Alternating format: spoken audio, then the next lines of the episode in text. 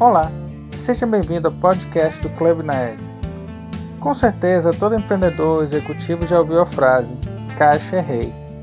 Convido você a conhecer a trajetória de aprendizado e perrengues vividos por Nelson Alexandre, da Nelson Baterias, para estruturar o fluxo de caixa a partir de uma adequada gestão de estoque. Entre erros e acertos, ele conta como ajudou o pai a transformar uma pequena oficina autoelétrica em um dos maiores varejos de baterias veiculares de São Luís, e como o curso de Gestão Econômico-Financeira da Fundação do Cabral o ajudou nessa virada de chave. Neste episódio, peguei carona na entrevista que Alexandre deu a Lilian Frost no Club United Talks, nossa live que traz sempre um convidado para falar de gestão, empreendedorismo e negócios, em ritmo de happy hour todas as sextas-feiras, às 17 horas no Instagram, pelo perfil Oinaed. Este podcast é o ponto de encontro semanal para quem quer crescer no mundo dos negócios como empreendedor ou executivo. Eu sou Elon Lima e convido você a entrar e ficar à vontade, porque este é o seu clube de gestão. Alexandre, seja muito bem-vindo. Eu queria que você contasse um pouco de quem é a Nelson Baterias. Bom, obrigado pelo convite. Então, nós somos uma típica empresa familiar que inicia e que as relações familiares elas estão dentro do negócio, né, estão misturadas, né, isso, e, e, o trabalho ele é uma extensão da casa, né. Então nós começamos assim com muita dificuldade, muita luta, né. Meu pai é, foi o precursor de toda essa essa história, né, meio que sem planejamento, mas mas muita determinação, com muita garra, muita vontade de vencer. E ao longo do tempo foi transformando aquela pequena oficina autoelétrica é, num, num varejo, né? numa empresa que era especializada só na venda de baterias. E hoje nós estamos aqui dando continuidade a todo esse trabalho, dando, fazendo seguir aqui a, uma trajetória que começou há, há 30 anos, né? mais de 30 anos. Quando foi que você começou a perceber esses problemas dentro da gestão de caixa? Depois de, de superada a, a etapa de organizar o atendimento, né, de melhorar a forma como a gente abordava o cliente, veio uma outra, uma outra dificuldade, que era organizar melhor o estoque. A gente não sabia organizar bem, porque as, as compras eram, elas eram meio desorganizadas. Né? Meu pai ainda era quem tinha toda a decisão, mas ele também veio evoluindo ao longo do tempo. Quando começa um negócio muito pequeno, como não tem uma meta muito bem clara, muito bem definida, é, a coisa parece que ela, ela se perde no tempo, né? Então você vai vivendo, vai repetindo um ano após o outro, mas sem muito foco, né? Você pega um ano muito bom, você acaba misturando o resultado da empresa, porque não sabe separar, porque não sabe avaliar, com, com o que deveria ser da família. Então, o privado se mistura com, com o que é do trabalho, né? E vice-versa. Então, por conta disso também, de mobilização, tivemos alguns problemas também de caixa, né? 2005 e 2006, a gente colocou uma segunda loja, primeira vez que a gente foi fazer expansão. E aí não deu certo. Um ano e meio depois a gente quebrou e quebramos exatamente pela gestão do fluxo de caixa, né? Comprava demais e não conseguia bater venda. Até que meu pai também Sim. decidiu que deveríamos fechar a loja, assim fizemos e concentramos a energia toda na nossa lojinha aqui da Curva do 90, né? Que foi a primeira loja lá onde tudo começou, né? Você poderia exemplificar um pouquinho mais esse problema que vocês tinham em relação à gestão de estoque? A gente sempre trabalhou com um volume de estoque muito alto. Eu acho que todo mundo que é pequeno, que começa a melhorar o negócio, imobiliza tudo no estoque, né? Ver a lojinha bem, bem surtida é, é, é, pra, é uma vitória, né? A gente sempre encara o lado operacional de vendas como o mais estratégico. Ele, sem dúvida, como diz meu pai, né? É, é, ele é, um, o, é a parte que, que gera explosão, que gera força, né? Mas ele sozinho, ele, ele não, é, é, depende dos outros processos, né? Conferir quanto você tem estoque para saber comprar é um outro também passo estratégico, né? Então sempre tive Sim. essa preocupação, muito embora não sabia como fazer a conta de forma organizada. E aí a gente já começou com um novo ritmo, né? Sempre sem computador. O computador foi entrar na nossa empresa no final de 2015. Eu me lembro bem, em dezembro de 2015 foi quando eu comecei a implantar o ERP. Então, Sim. 2013, a gente teve uma oportunidade de trabalhar com a fábrica de baterias Bosch, comprando direto de fábrica. Então foi a primeira vez que a gente saiu do distribuidor local. E aí, comprar direto de fábrica tem uma outra lógica. Né? Então, a gente já estava com um ponto novo estabelecido, estávamos fazendo a reforma, né? ampliação, que hoje a gente utiliza como uma parte de troca de óleo. Então, foi muito difícil, porque a gente fazendo reforma, é, pagando uma alavancagem que foi feita para a compra do, do ponto comercial, né? Que a gente tinha adquirido. E aí, a fábrica só me vendia à vista. E aí eu fiz uma alavancagem para comprar à vista. Só que eu não fiz conta do custo de capital. E aí uhum. eu senti muita dificuldade, porque eu me senti muito pressionado, porque a gente demora muito para receber. Eu vendo tudo em 30, 60, 90, 120 até 180 dias, seis vezes no cartão, e eu pagando antecipado para a fábrica, né? E é, não conseguimos dar conta de manter a comercialização com a fábrica da Bosch, né, devido ao ciclo financeiro que a gente ficou arrolado. E aí voltamos novamente uhum. é, a comprar de distribuidor local, né? Aí fomos nos organizando. Aí quando chegou 2018, eu tive um novo, um novo desafio. Eu tive a oportunidade de trabalhar desta vez com lubrificantes. E aí eu me lanço para o mercado agora como distribuidor de lubrificantes. A gente começa a ter uma nova experiência. Você vende muito, vende, eu pago, eu pago à vista, pago antecipado com a fábrica para ter preço, compro com volume para ter preço e vendo a prazo.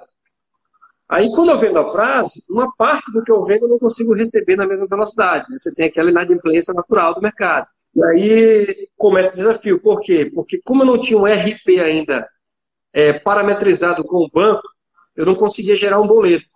Então eu tinha que tirar a nota fiscal, abrir o site do banco, tirar um boleto, aí anexar com a nota e mandar para o meu cliente.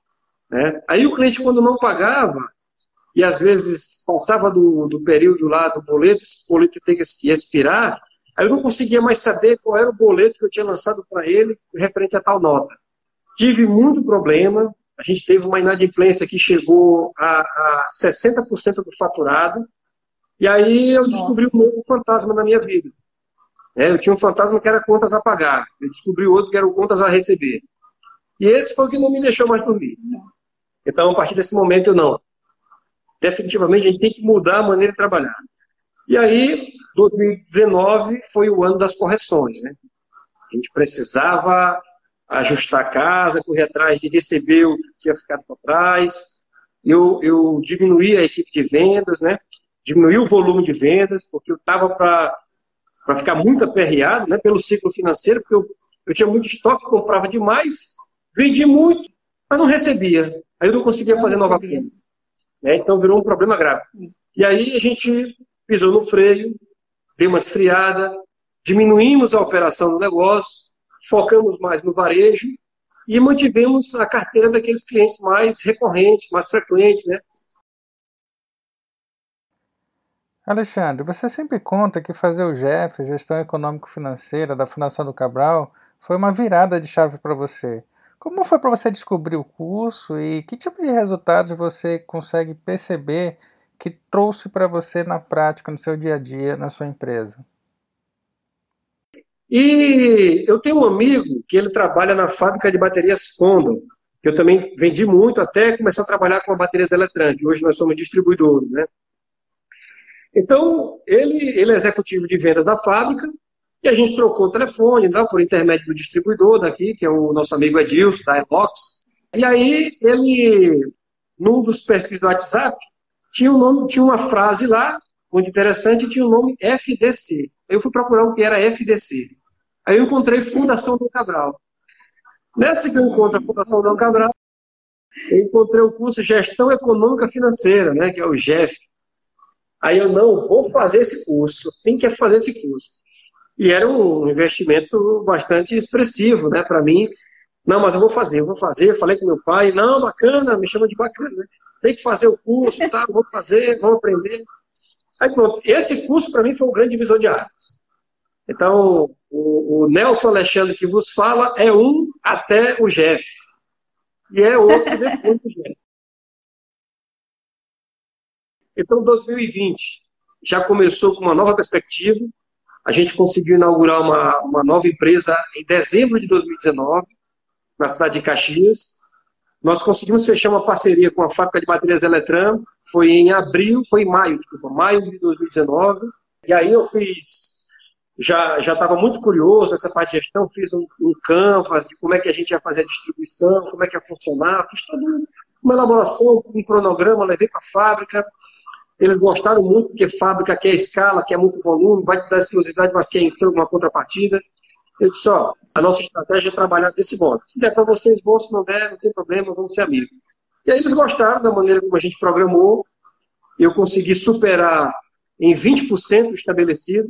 Então, foi uma, foi uma outra grande conquista nossa, ter superado a, a, a meta de compra e de comercialização do produto. E aí começou 2020 com três lojas. E aí a gente já estava programado para março de 2020 abrir a quarta loja aqui na Coama, foi quando estourou a pandemia. Mas graças a, aos conhecimentos obtidos no Jeff, eu consegui me adiantar, né? Então a gente estava, a gente honrou muito bem o nosso caixa, né? Que o caixa é rei, então a gente preservou bem a nossa condição de pagamento de curto prazo. E aí conseguimos ultrapassar 2020 inteiro sem demitir nenhum funcionário por conta da pandemia. Nós não perdemos desempenho, pelo contrário, nosso, nosso, quando foi em, em junho de 2020, em relação ao primeiro semestre, o segundo semestre cresceu 27,5%. Né? Então, foi um crescimento expressivo. E em relação a Sim. todo 2019, a gente representou 17% de crescimento. Né? Então, foi bastante satisfatório. Né? Foi uma grande vitória. Então, a gente começa 2021 muito animado, apesar da nossa crise política, apesar da crise de saúde pública né, mundial, mas estamos muito animados. Então, hoje eu me sinto muito mais preparado enquanto gestor. Hoje eu me sinto um gestor, porque eu obtive esse conhecimento no GF. Inclusive, até agosto, quando eu fiz esse treinamento, a minha vida era operacional. Minha vida era estar lá na porta, atendendo o cliente e res, resolvendo problema de garantia, resolvendo problema de venda, e correndo atrás de venda, era assim. Então, depois do Jeff, eu passei a fazer um trabalho mais estratégico. E esse trabalho mais estratégico me trouxe muito mais resultado. Né? Então, Sim. a gente uhum. separou bem as equipes, colocamos um gerente para cada loja, a gente faz treinamento com mais frequência, né? Então, a gente está trabalhando com muito mais, muito mais foco, muito mais estratégia, muito mais pensamento em resultado. Alexandre, muitíssimo obrigado pela sua entrevista. Acho que foi extremamente didática em cima de aprendizados práticos que você viveu. E esperamos ter você para uma nova conversa em outra oportunidade. Muito sucesso e até a próxima.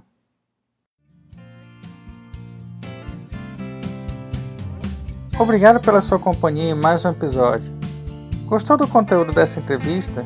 Então confira na íntegra esta e outras lives do Club Naed Talks no nosso perfil no Instagram, arroba Oinaed. Aproveite para nos seguir e interagir conosco. Este episódio contou com a produção de Jaqueline Pimentel, revisão de Washington Silva e entrevista de Lilian Frois, além da edição e narração de Elon Lima. Até a próxima!